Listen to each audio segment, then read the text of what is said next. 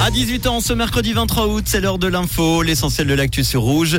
C'est avec Robin Jonin. Bonsoir Robin. Bonsoir Manu, bonsoir à tous. L'État de Vaud lance son traditionnel appel à projet en faveur de l'intégration des étrangers et de la prévention du racisme. Mis en place depuis 2014, cet appel s'adresse aux organisations publiques ou privées à but non lucratif. Une voiture a fait une impressionnante embardée hier soir, peu avant 20h à Lausanne. Le véhicule a fini sur le toit, en contrebas d'une rampe d'escalier. La conductrice n'est que légèrement blessée. La cause de l'accident n'est pas encore connue, mais une enquête a été ouverte. Les travaux avancent suite à la tempête du 24 juillet dernier à la Chaux-de-Fonds. Les travaux de sécurisation des éléments de toiture se sont terminés hier soir. Plus de 1000 interventions ont été effectuées par les sapeurs-pompiers en collaboration avec l'armée suisse et des partenaires privés. Une éducation sans violence pour les enfants. Le Conseil fédéral propose d'inscrire expressément ce principe dans le Code civil pour répondre à une demande du Parlement. La consultation est ouverte jusqu'au 23 novembre prochain.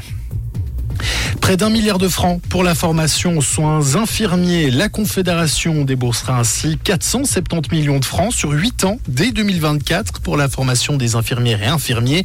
Les cantons, eux, devront mettre euh, une somme équivalente. Le Conseil fédéral a ouvert une procédure de consultation aujourd'hui. Et puis la fusée indienne Chandrayaan 3 a réussi son alunissage près du pôle sud de la Lune.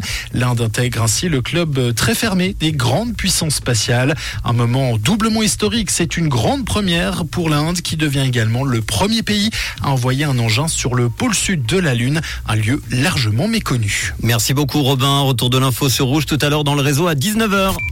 Comprendre ce qui se passe en Suisse romande et dans le monde, c'est aussi sur Rouge. Rouge la météo, les jours se suivent et se ressemblent. Encore du soleil, des fortes chaleurs. Hein. Aujourd'hui, vous le voyez encore en ce moment.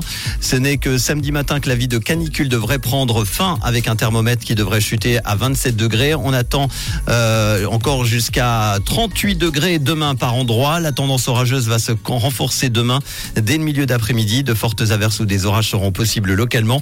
Vendredi, ce sera bien ensoleillé malgré des passages nuageux.